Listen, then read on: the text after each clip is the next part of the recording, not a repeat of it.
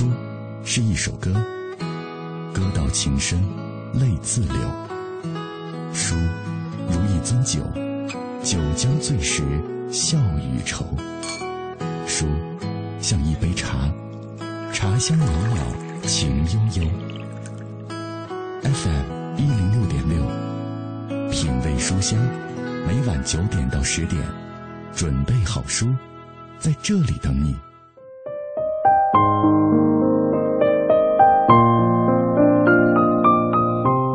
节目之前翻看微博，看到有人留言说：“如果有一天你半夜醒来，发现自己已经好长时间都没有读书了，而且没有任何的负罪感的时候，你就必须要知道你已经堕落了。”看完不禁哑然失笑。我想这段话不是说读书本身有什么了不起的，而是读书这个行为就意味着你没有完全认同于这个纷扰的世界，你还有追求，你还在奋斗。每天晚上的这个时间，在这座城市的上空，都会有一个人陪你一起读书，不为附庸风雅，也不为卖弄，就为让自己在喧嚣的世界当中能够保持安静，在光怪陆离的生活中不偏不倚的走自己的路。你好，我的朋友，我是小马，感谢你继续停留在我的声音世界当中。今晚我带来的这本书是著名诗人西川的作品集《我和我西川集》，一九八五到二零一二。这本书精选了诗人西川不同时期、不同风格的代表作。西川自二十世纪八十年代上世上世纪二十上世纪八十年代就投身于全国性的诗歌运动，获得过国内外的众多诗歌大奖。他的诗歌写作对当代诗坛产生过巨大的影响。那这本书被称为阅读西川的首要之选，也是现代汉语诗歌的必然典藏之一。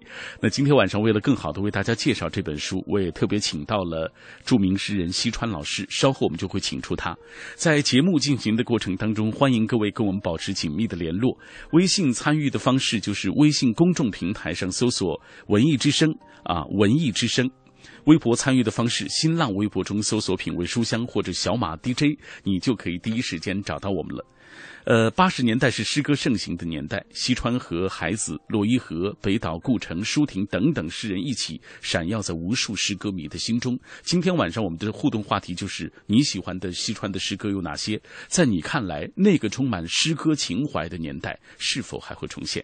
当然，在今天节目的开始，在正式请出今晚嘉宾西川之前，按照惯例，我们还是要先来关注今日阅读观察。今日阅读观察。Thank you.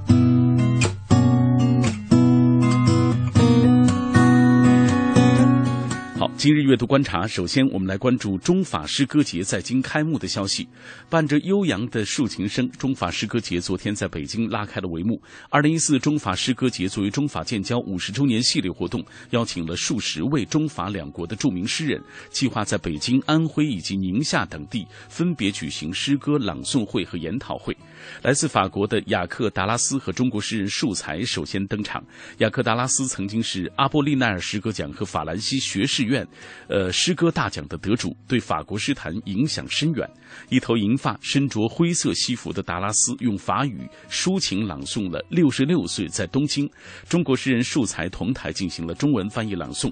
随后，龚古尔诗歌奖得主安德烈·维尔泰和法国诗人琳达·巴罗斯、中国诗人西川、任鸿渊等多位中法诗坛及出版界的翘楚纷纷上台，开启了一场中法诗歌盛宴。以笔名落英，在中国诗界诗歌界广为人知的北京中坤投资集团董事长黄黄怒波认为，诗歌的魅力不分国界。他说，诗歌很难翻译，各国历史背景也有差异，读者存在着一定的理解障碍。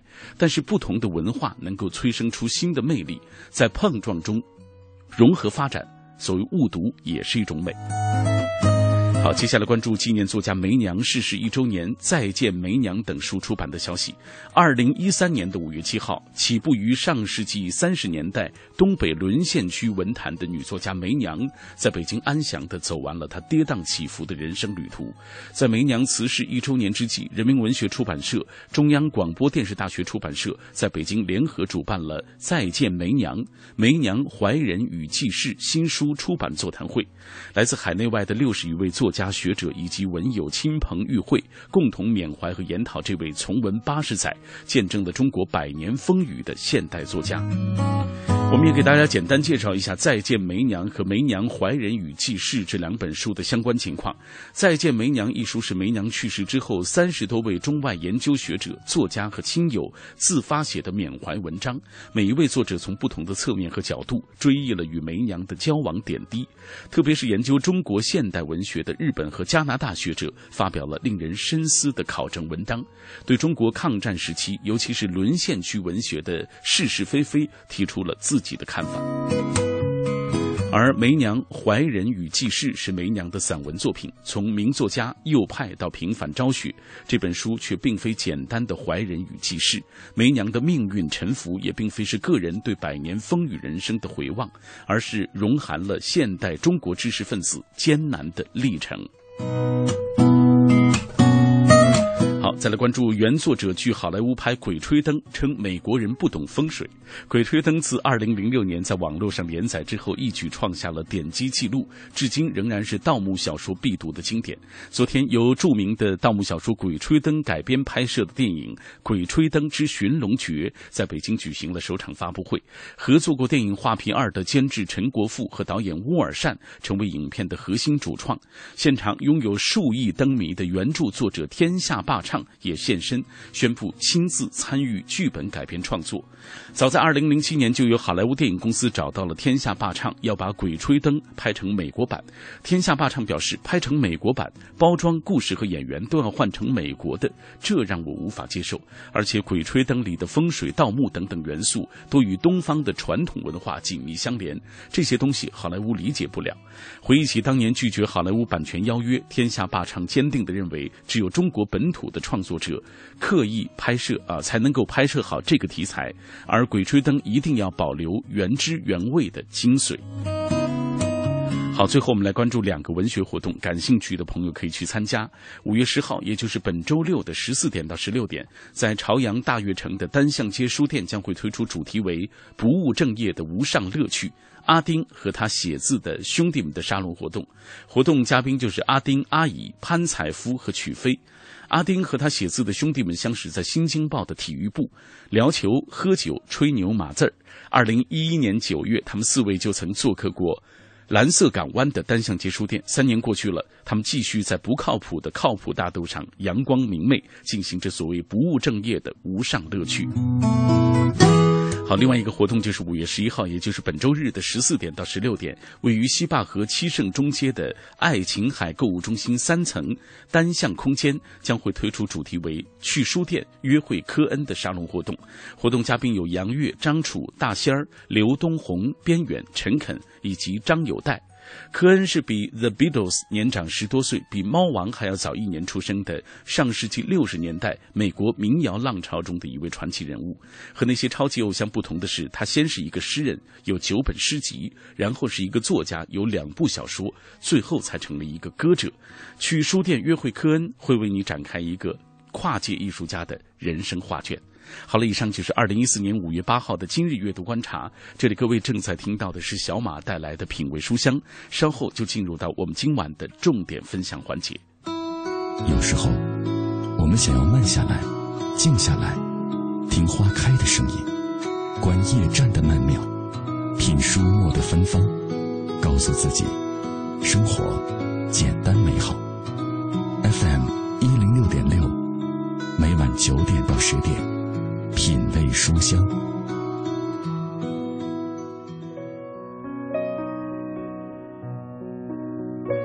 每晚我们都有一段读书给你听的时光，在灯火点亮、喧嚣落定的晚九点，城市的阡陌纵横慢慢舒缓下来的时候，各位此刻听到的就是小马带来的品味书香。今天晚上我带来的这本书来自于著名诗人西川的作品集《我和我》。西川集，一九八五到二零一二。那为了更好的为大家介绍这本书，也为了让我们更好的领略西川诗歌的精髓，今天小马特别荣幸能够请到西川老师。你好，西川老师。哎，你好，小马。嗯，呃，今天我们请到西川老师，就是来聊您的这部作品啊。呃，我和我西川集，一九八五到二零一二。呃，刚刚我们在前面的今日阅读观察当中也聊到了啊，您参加了昨天的中法诗歌节的消息，给我们介绍一下这个活动的参加的这个中国诗人有哪些？中国诗人里边，呃，有呃，有年轻的，有稍微年长一些的，其中有几个我的老朋友，嗯，那么都是八十年代我们一起写作的朋友，像上海的陈东东，他现在已经不住在上海了，现在是在好像是在深圳，嗯，那么还有呃原来四川的一个诗人叫孙文波，还有另外一个四川的诗人叫雨田，嗯。那么这几个人都是老朋友了，我们嗯。早就认识，而且他们就是整个八十年代，呃，在在那个时候就已经很活跃了。嗯。还有其他一一些年轻的诗人，呃，其中包括写《北京娃娃》的春树，嗯，春树，嗯，春树啊，还有当然还有树才，对。翻译家树才，嗯。还有田园，对，呃，还有谁？我我一下想不起来。哎，总之这个，但是要说到中国的这个从八十年代现在的到现在的这样的诗坛，这个西川老师那是肯肯定不能够略去的一个名字。所以参加这样的活动，尤其中法诗歌年这样的高端的活动，那肯定会有西川的名字。西川老师刚刚自己也说了，从八十年代开始就喜欢诗歌了啊。其实我注意到那个时候您是北大英文系毕业的，我是北大英，呃呃，对，我是北大英文系毕业的。我进学校的时候还不叫北大英文系，嗯，到一九八四年的时候，北京大学西语系分为西语系和英文系，我是嗯归在英文系的。哦，那您是怎么开始喜欢上诗歌的呢？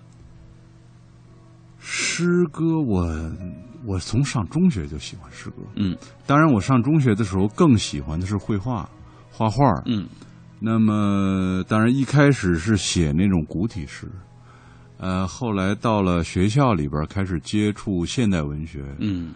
呃，就是到北大以后，那么也开始写所谓的新诗吧。嗯。而且写新诗一开始呢，因为我学的当然也就是文学，呃，嗯。西方的英美文学，呃，一开始写的那个诗呢，都呃脱不开过去写古诗的那个影子，嗯呃，而且又读了一些外国文学，所以很自然就会写一点诗。嗯，给我们回忆一下八十年代的时候，呃，那个时候年轻人为什么对诗歌会有那么大的热情？我我在学校的时候，那个时候比我们更长一辈的诗人，像北岛啊、舒婷啊、顾城啊、嗯呃杨炼呐啊这样啊江河啊、这样一些，还有多多啊这样一些诗人，他们已经都开始他们的写作了，而且呢，当时在校园里边影响非常的大，学校里经常有朗诵会，有讲座，嗯。那么，所以就是青年诗歌写作在八十年代实际上是一场文学运动。嗯那么，如果那个时候你正好在校园里边，你就会受到这个气氛的感染。你就是不写诗，你可能也会读一些诗。嗯，所以我身边有同事啊，是从那个时候这个读大学的，就很自然的，无论他们在全国哪个地方，只要你读大学，只要你身处在那样的环境当中，你一定会受到诗歌的影响。啊对所以今天我能够采访到这个西川老师啊，我身边的很多老师也说，哎呀，这是我们曾经当年就影响我们一代人的这个诗歌名家了啊。可见我已经老了。好，今天我们请到的就是西川老师。以下我们要通过一个短片来了解一下西川老师这些年的呃诗歌的创作的成就。西川，诗人、散文和随笔作家、翻译家。一九八五年毕业于北京大学英文系，现为北京中央美术学院人文学院教授。二零零二年，美国艾奥瓦大学国际写作项目和亚太研究中心访问学者；二零零七年，纽约大学东亚系访问教授；二零零九年，加拿大维多利亚大学写作系奥莱恩访问艺术家，著有诗集、诗文集、散文随笔集、论文评注。译著二十余部，曾获上海东方早报文化中国十年人物大奖（二零零一至二零一一）。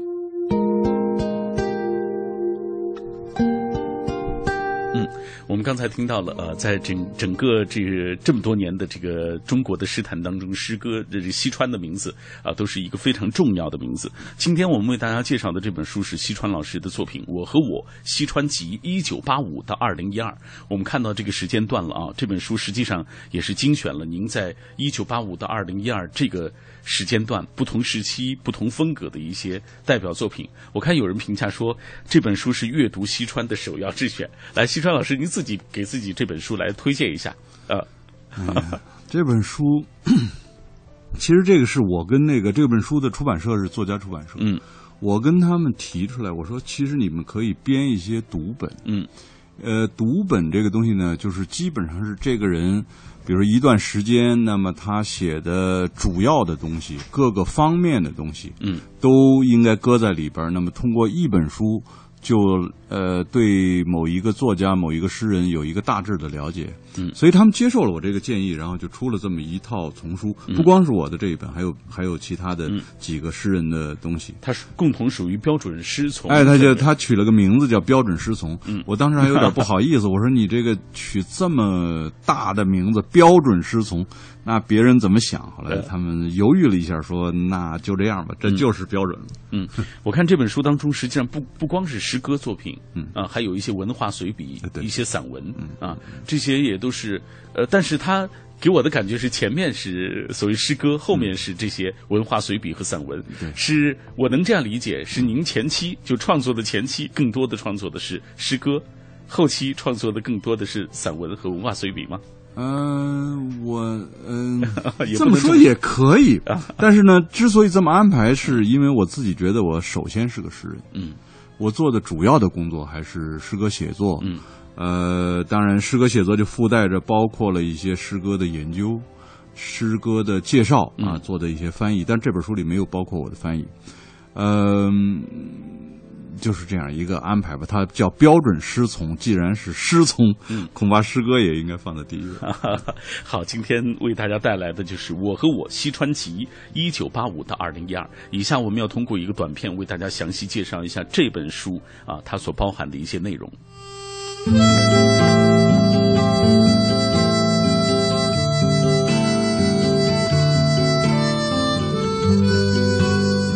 和我西川集，一九八五至二零一二，精选了著名诗人西川不同时期、不同风格的代表作品，包括抒情诗《死报》、在哈尔盖仰望星空、夕光中的蝙蝠、十二只天鹅等，组诗雨季、挽歌、造访、哀歌、远游等，寻找诗歌体积感，实现文体间交融的致敬、音的话语、近景与远景、小老儿等。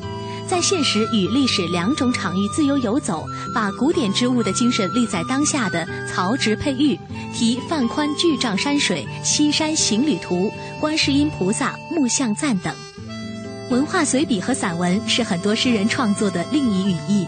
作为当代诗坛视野、胸襟、抱负都屈指可数的诗人之一，西川创作了数量可观、质量上乘的文化随笔。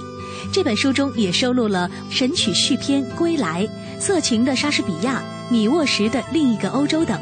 汉语作为有邻语言，文化记忆和虚假的文化记忆，传统在此时此刻等直视诗学问题的随笔，让读者领略诗人对创作的思考深度。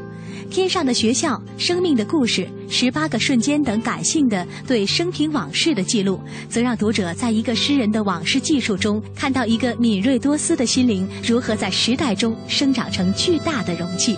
精当的选本与内容相应的装帧形式，都让本书成为阅读西川的首要之选，也让本书成为现代汉语诗歌的必然典藏。好，我们已经听到了关于这本书的一个相关的介绍啊。那刚刚我们通过这个片花也了解到，你看这本书收录的诗歌部分，应该说，呃，收录了西川老师最为脍炙人口的、传颂最多的几首，比如说，呃，像我们刚刚提到的，在哈尔盖仰望星空啊、西光中的蝙蝠、十二只天鹅等等啊，当然还有一些组诗，比如说雨季、挽歌啊，包括哀歌、远游等等啊。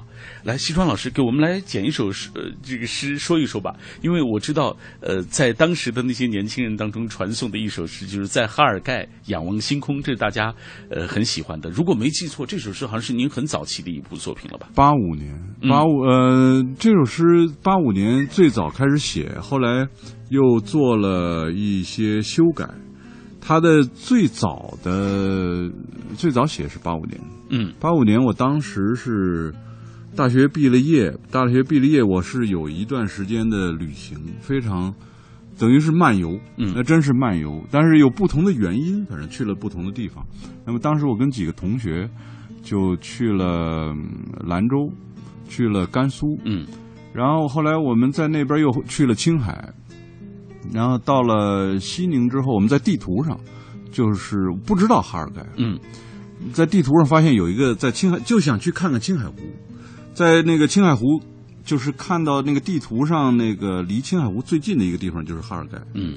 我们说就去那儿吧，谁都不知道那是什么地方，哦。就直奔那个哈尔盖就去了。呃去了以后，去。了以后，当然也傻眼了，因为到那儿以后什么都没有，嗯。只是一个火车站，从火车站下来，一两间小土房子，嗯。然后要到哈尔盖公社，还得在那个高原上走一个小时，呃，就那么个地方，我们就睡在火车站边上了。嗯，但是通过诗来描述那个地方，那成了很多文学青年向往的一个地方了。我多少年没去了，我估计现在可能有有一些变化了。后来我听有朋友有一个上了年纪的这个我的一个老师跟我说，那个时候他们对于哈尔盖充满了向往，觉 得但是实际上就两间小土房，所以说你的诗害了人了。害了人了，害了人。但是这首诗的确是非常的脍炙人口啊！以下我们也通过一个这个我们我的一个同事啊的朗诵，为大家带来关于这首诗，在哈尔盖仰望星空。哈尔盖仰望星空，有一种神秘，你无法驾驭，你只能充当旁观者的角色，听凭那神秘的力量从遥远的地方发出信号，射出光来，穿透你的心，像今夜，在哈尔盖。在这个远离城市的荒凉的地方，在这青藏高原上的一个蚕豆般大小的火车站旁，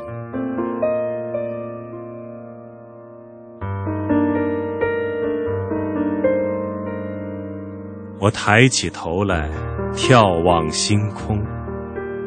这时河汉无声，鸟翼稀薄，青草。像群星疯狂的生长，马群忘记了飞翔。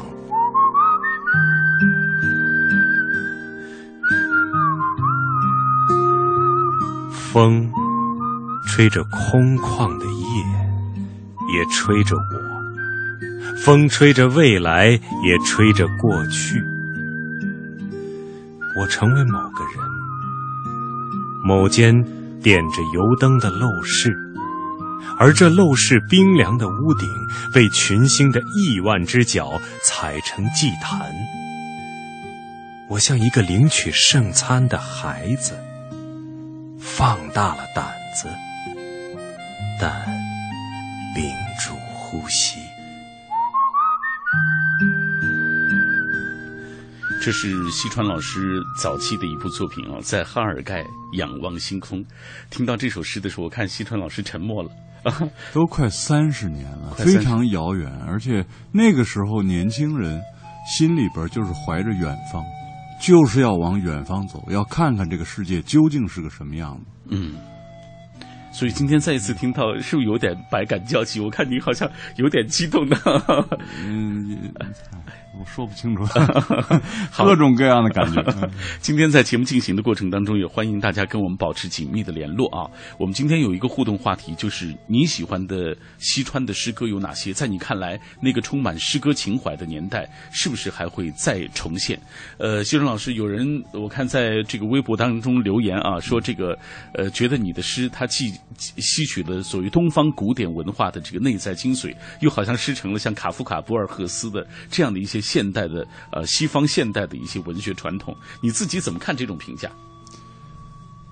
嗯、但是这个评价就涉及到我的好多方面了，嗯因为刚才呃，像在哈尔盖仰望星空这样的诗歌，还说不上受到什么卡夫卡或者博尔赫斯的影响。嗯我后来的写作变化很大，嗯那么当然我对于呃博尔赫斯和这个卡夫卡这样的作家有一个。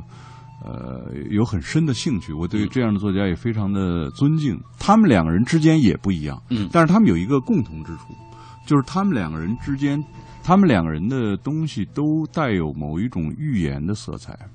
呃，这个预言不是预言未来那个预言，就是伊索寓言，嗯这个这个这个中国古代的庄子寓言啊，嗯就是这个寓言，就是呃都有这个色彩。所以呢，这些东西对我对我怎么说呢？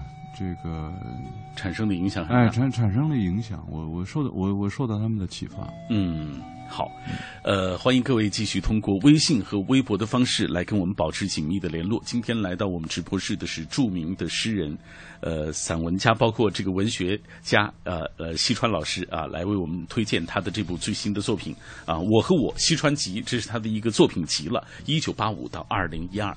那马上进入广告时段，广告之后回来，欢迎各位继续的收听我们的节目，稍后见。买汽车配件用品到西国贸汽配基地西南三环丰益桥西。凤凰汇购物中心提醒您关注路况信息。位于三元桥东北角的凤凰汇购物中心，开启一站式购物、生活、工作的体验式社交模式，零距离换乘地铁十号线机场快线。凤凰汇购物中心地铁十号线三元桥站 B 出口，五七五八一九六六。全程扫描交通路况。好，一起来关注这一时段的路况。这一时段，朝阳路十里铺路到庆春路、兴隆西街到双桥东路车流量比较大，行驶缓慢。呃，告诉各位，大广高速六环到海角海海子角收费站车流量比较大，车行缓慢。城区的其他路段已经基本恢复了这个畅通好走的情况，您可以放心的选择。知天气，知冷暖。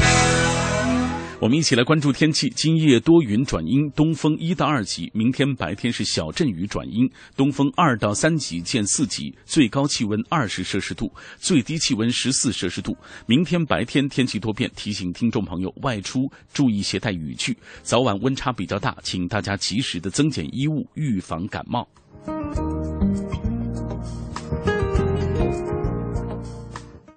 人保电话车险邀您一同进入海洋的快乐生活。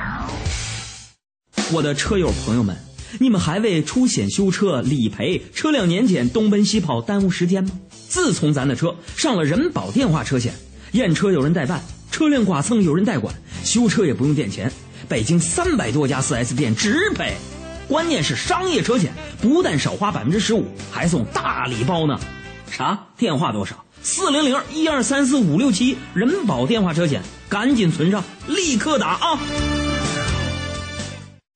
欢迎收听海洋的快乐生活。大家好，我是海洋。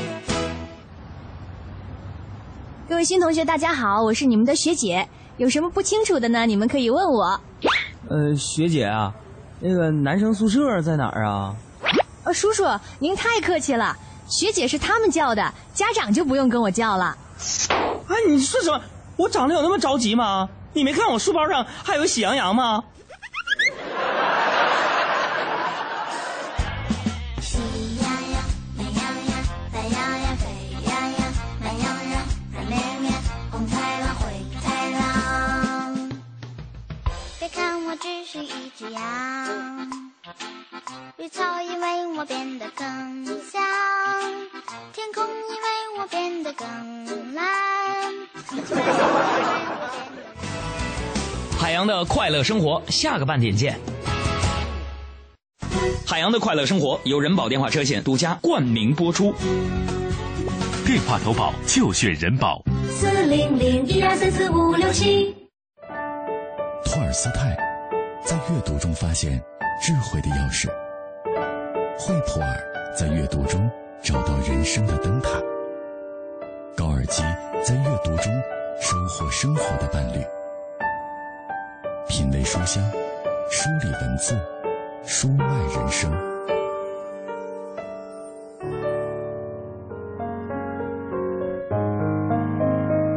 欢迎你继续停留在小马的声音世界当中。今晚我带来的这本书就是著名诗人西川的作品集《我和我西川集》，一九八五到二零一二。这本书精选了诗人西川不同时期、不同风格的代表作。今晚为了更好的为大家介绍这本书，我也特别的请到了西川老师走进我们直播室，跟我们一起来分享。那在我们节目进行的过程当中，欢迎大家通过微信和微博的方式，呃，跟我们一起保持紧密的联络。特别要提示各位，以前我们微信的参与方式是品文艺之声品味书香，现在我们已经不用了，我们统一用我们文艺之声的微信，就是在微信公众平台上搜索“文艺之声”，微博参与的方式还是新浪微博中搜索“品味书香”。或者小马 DJ 就可以找到我们了。今天晚上我们说到的互动话题就是你喜欢的西川的诗歌有哪些？在你看来，那个充满诗歌情怀的年代是否还会重现？呃，西川老师，马上我们就来同步看一看大家的留言吧。嗯，呃，微信当中自然他说。西川诗歌当中有潜在的那种人本思想，融汇于诗人纷繁复杂的内心世界当中，并且将他的这个冥想当中的思想剖开来。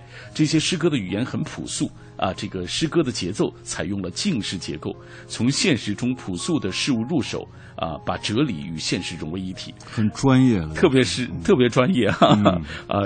我这位朋友应该我觉得也是很喜欢这个诗歌，起码是啊。来，还有一个岁月如风掠过，这是微博当中。他说：“今天晚上在品味书香的电波里，怀念那些充满诗意的白衣飘飘的年代，那是属于诗歌的黄金时代。可是如今已经一去不复返了。呃，最重要的小诗说，像我们年轻的时候，朋友、同学、恋人之间馈赠笔记本或者书的时候，都会在扉页上抄写自己喜欢的诗句啊，喜欢的名人名言，或者是呃自己写的这个赠言。”特别喜欢这种简单啊、非常纯粹的一种方式。但是现在这种本身送笔记本就是一种很老土的事情了，谁也不会做了。这个这样的活动、这样的行为、这样的举动也已经不复存在了，不能不说是一种悲哀。呃，还有朋友提到了，嗯，北岛在《波兰来客》中写道，说那时我们有梦，关于文学，关于爱情，关于穿越世界的旅行。如今我们深夜饮酒，杯子碰到一起都是梦碎的声音。啊，每每次读到这几句诗啊，都会想到那样的一个时代啊，呃，属于北岛，像顾城、舒婷啊、西川、海子，包括洛伊河等等啊，嗯，那些美好的时代，那个诗歌和自由的时代已经过去了，有梦、充满激情的青春也过去了。你看，大家都在怀念那样一个时代。嗯嗯，呃，西川老师，在你看来，那个诗歌盛行的那个充满了诗歌情怀的时代，真的一去不复返了吗？就是现在、嗯不会再存在了吗？呃，我有时候也怀念那个时代，嗯，但是呢，这个对我来讲，可能这个问题稍微复杂一点，嗯。比如说，所有现在生活已经改变了，已经不再送别人笔记本，在不在笔记本上提首诗送给别人的，呃，这些朋友们已经都年岁都都已经长起来了。对，但是呢，现在依然还有年轻人。嗯，那年轻人，比如说他呃手里可能没有什么钱，他可能就还依然还是送个笔记本，送一个送一支铅笔，甚至嗯都有可能。所以呢，就是凡是有一一定的生活经验的人，回头看的时候，很自然都会有这种感觉。那么这是第一个想法。第二个想法呢，就是在今天我们对诗歌的理解和对和在八十年代对诗歌的理解已经很不一样。嗯，在八十年代的时候，呃，不论是诗人还是读者，相对来讲要单纯的多。嗯，在今天，大家都变得非常的、呃、非常复杂了，因为这个世界纷繁的这样一个世界，呃，你又有这么多渠道了解这个世界的各个角落。嗯，呃，我们所以这个大环境已经影响到从一个天真的状态进入到一个经验的状态。嗯嗯但是经验状态的时候有经验的诗意，这个不一样。嗯。好，我们继续来看各位的留言吧。圣月心里啊，他说特别喜欢西川的诗歌，有几首以前练习过、朗诵过，特别喜欢。他最喜欢的一首就是把羊群赶下大海，您还记得吗？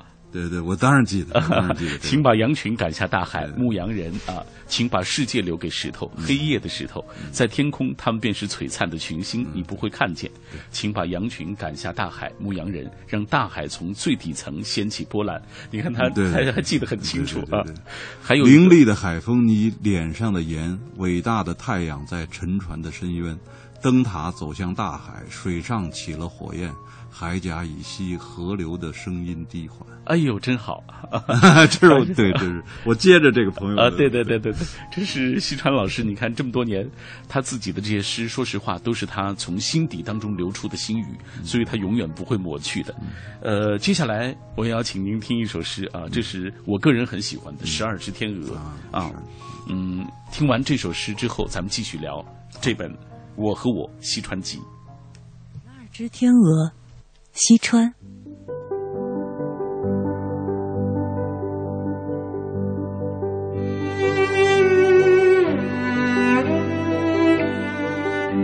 那闪耀于湖面的十二只天鹅，没有阴影；那相互依恋的十二只天鹅，难于接近。十二只天鹅，十二件乐器。当它们鸣叫，当它们挥舞银子般的翅膀，空气将它们庞大的身躯托举。一个时代退避一旁，连同它的讥诮。想一想，我与十二只天鹅生活在同一座城市。那闪耀于湖面的十二只天鹅，使人肉跳心惊。在水鸭子中间，它们保持着纯洁的兽性。水是它们的甜母，泡沫是它们的宝石。一旦我们梦见那十二只天鹅，它们傲慢的景象便向水中弯曲。是什么使它们免于下沉？是脚蹼吗？凭着羽毛的战象，他们一次次找回丢失的护身符。湖水茫茫，天空高远，诗歌是多余的。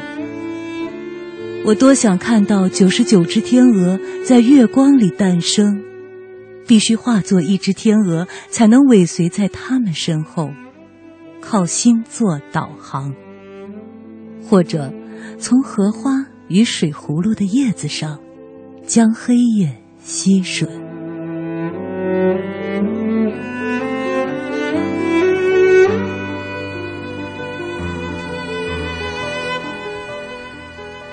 这是西川老师在九十年代初的一部作品啊，这是《十二只天鹅》。刚刚西川老师听的过程当中笑了啊，说其实写的是动物园儿，北京动物园儿。我就是当然在那个时候，反正有一天也不知道怎么回事，就就觉着应该去动物园走一走。结果去了动物园，就看见了这湖面上的十二只天鹅，就写了这么一首诗。嗯，很美好啊，很美好。但是实际上呢？背后有一种非常孤单的感觉，嗯，就是我之所以关注这个东西，就是因为那个时候，我我别的东西，我我觉得怎么说呢，就是反正一下变得非常孤单。嗯，好，呃，我看您说过啊，您说二十多岁的时候相信诗歌就是十四行诗，但是现在不那么相信了，现在更热爱胡作非为了啊。胡作非为是孩子的时候，对对，孩子活着的时候曾经跟我说：“哎呀，西川啊，人要热爱胡作非为。”嗯。你说你现在就是呃，自己现在写会喜欢那种不太像诗的诗，嗯啊，怎么讲这个话？哎呀，我只能说，这些年中国的变化太大了，嗯，很多你以前呃所设想的生活，实际上都没有按照你的设想来，嗯。你也不知道明天走到哪儿。嗯，你的意思是说，周遭的生活一定会影响到个人？呃，一定是，一定是。而且另外一个，你也不再年轻了。嗯，不再年轻，你看世界的角度，你看世界的一些基本的心态，那都产生了巨大的变化。嗯，所以这个时候，如果还按照八十年代这么写呢，其实自己都会觉得自己太矫情了。哦。是因为年龄吗？你觉得有年龄有年龄的问题，但是呢，我想更大的一个问题是这些年来中国的变化太大。嗯，从八十年代到今天，那那这个变化在全世界都没有这么这么大的变化。嗯，好。那关于这本书当中，除了诗歌部分之外，还收录了您的一些文化的随笔和散文啊。呃，这也我我相信这个文化随笔和散文，他们也是呃诗人创作的另一个语义，就像一个翅膀一样啊。像这本书当中收录的有《乌托邦札记》《神曲续篇》《归来》《色情的莎士比亚》《米沃什的另一个欧洲》啊，还有一部分像是汉语作为有灵语言、文化记忆和虚假的文化记忆等等啊。呃，这些部分的内容是呃，您是在就是是是您的这个研究的内容，还是自己喜欢就写一写？嗯呃，也呃有研究的有研究的内容，因为这些问题里边，实际上每一个题目下边都蕴含着一些问题。对，比如像米沃什，嗯，当然我我跟北塔我们翻译了米沃什词典，那么我对米沃什也算比较了解。波兰的诗人米沃什，呃，切呃这个切斯瓦夫米沃什。那么这个呃这个文章呢是一个比较带有研究性的，嗯，呃呃，其他的因为呃这些文章实际上表达的，就像你刚才说的，它表达是我另外一个侧面，嗯。就是你写诗，诗歌一定会成为你的一个思维方式。那么写诗歌的这种思维方式，一定会顺带着牵带出一些，我管它叫诗歌思想。嗯那么文章啊这些东西对我来讲就是诗歌思想的一个呈现。嗯，好。呃，微信当中有朋友继续聊这个西川老师的作品啊。努娜说，由西川老师自己亲自吟诵的那种感觉就特别的美好。所以诗篇一定都是内心梦想与现实的这种交汇。啊，所以啊，能从心底当中流淌出来，这些是呃，所谓诗人呃，他最真诚的、最真实的一种语言的这种倾泻。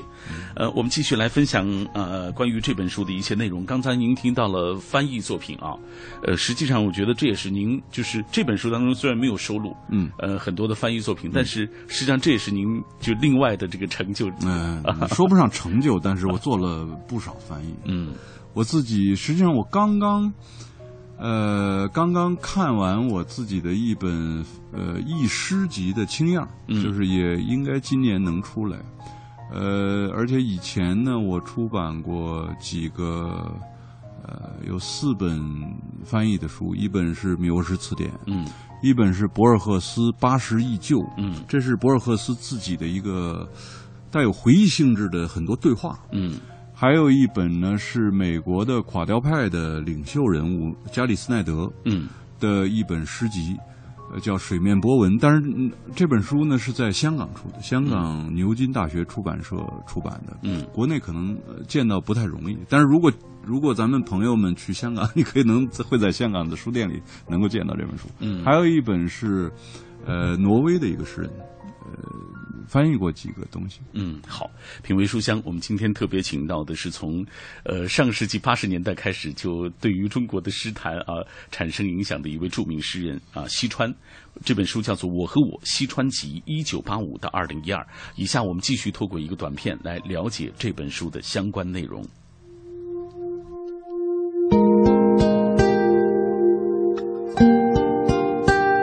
我和我西川集是西川近三十年的诗作选粹，代表了诗人的创作成就。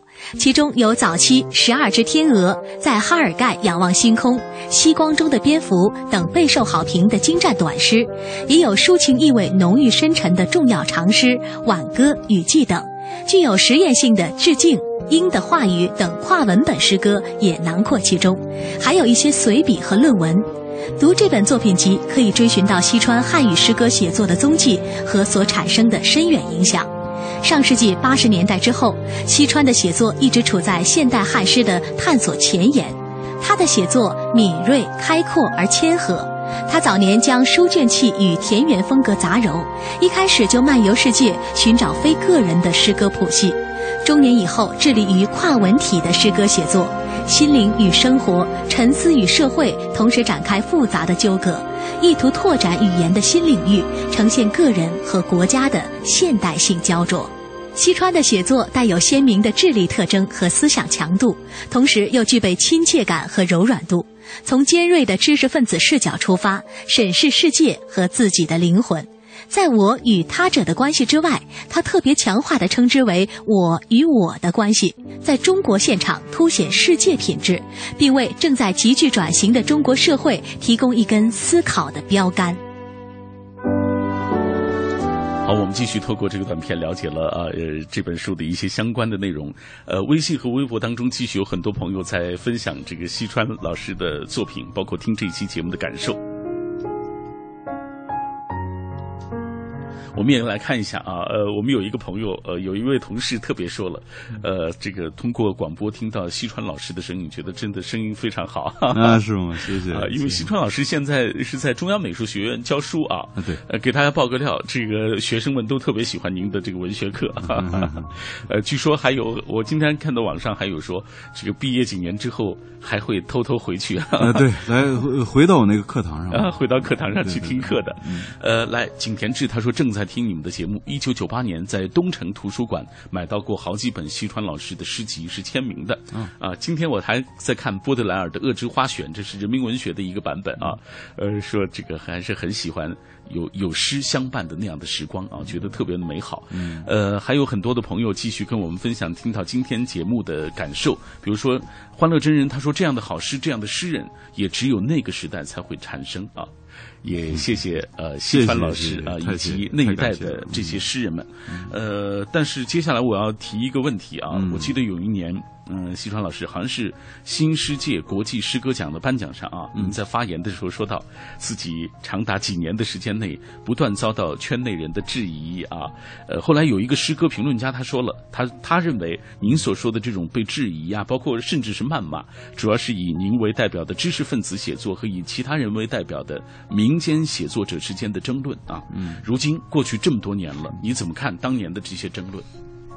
对我，我就是当年不同阵营的朋友，呃，现在实际上大家又成又重新成为朋友的，因为有时候我们也一块参加活动，一块聊天儿，呃，但是当年我想产生那样一个争论，那应该是哪年呀？九八年左右，嗯，九七年还是九八年？我我记不清楚了。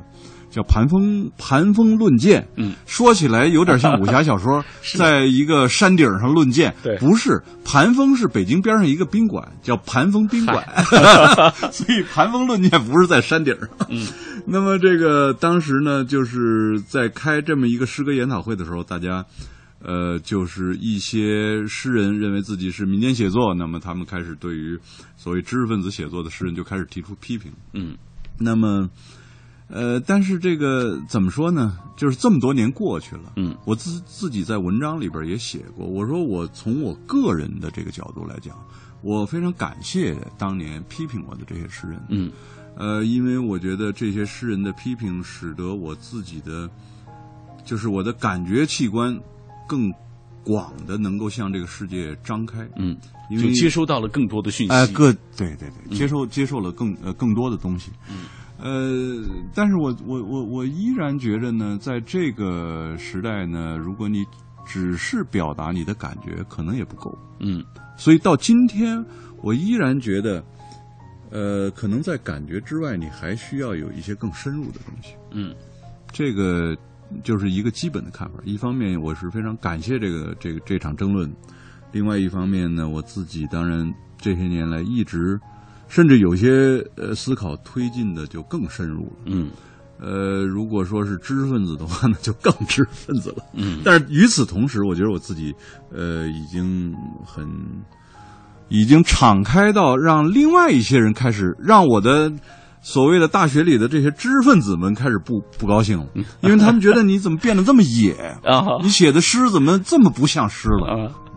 嗨，但是不管怎么说，我觉得诗歌界的这种争论啊，不同阵营的，包括不同风格体系的这种这种争论是挺好的一个事情。我觉得诗歌诗歌界跟其他的界可能有一个不同，诗歌界里边充满了争论。嗯，也许呢，外外界如果不是很了解诗歌界的人呢，他会觉得你们这个啊，你这是打来打去的干什么呢？对啊。但是有些是，呃，就是我们圈子里人都知道，这诗歌界一直都是有这么多争论。嗯。呃，吵来吵去，但是都是好朋友。嗯，诗歌界本身其实这些诗人之间见了面，大家依然都是很好的。从某种意义上来说，这也推动了诗歌运动继续向前发展。对对对对嗯，好，接下来我要呃分享的这首诗是我个人非常喜欢的《午夜的钢琴曲》啊，呃，这也是我请到我的一个好朋友李志啊来为大家朗诵这首诗。夜的钢琴曲。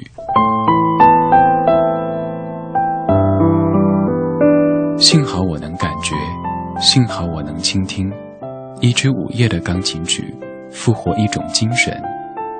一个人在阴影中朝我走近，一个没有身子的人不可能被阻挡，但他有本领擦亮灯盏和器具，令我羞愧地看到我双手乌黑。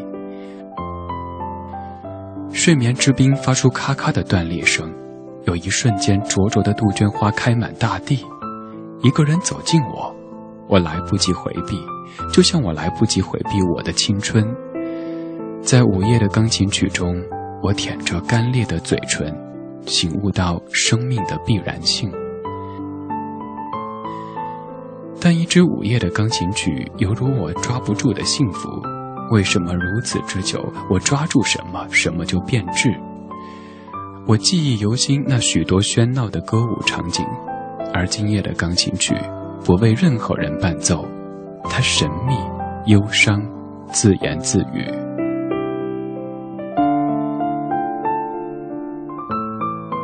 窗外的大风息止了，必有一只鹰飞进积雪的山峰，必有一只孔雀受到梦幻的鼓动，在星光下开屏，而我像一株向日葵，站在午夜的中央，自问谁能取走我笨重的生命？一个人走近我，我们似曾相识，我们脸对着脸，相互辨认。我听见有人在远方鼓掌，一支午夜的钢琴曲归于寂静。对了，是这样，一个人走近我，犹豫了片刻，随即欲言又止的退回到他所从属的无边的阴影。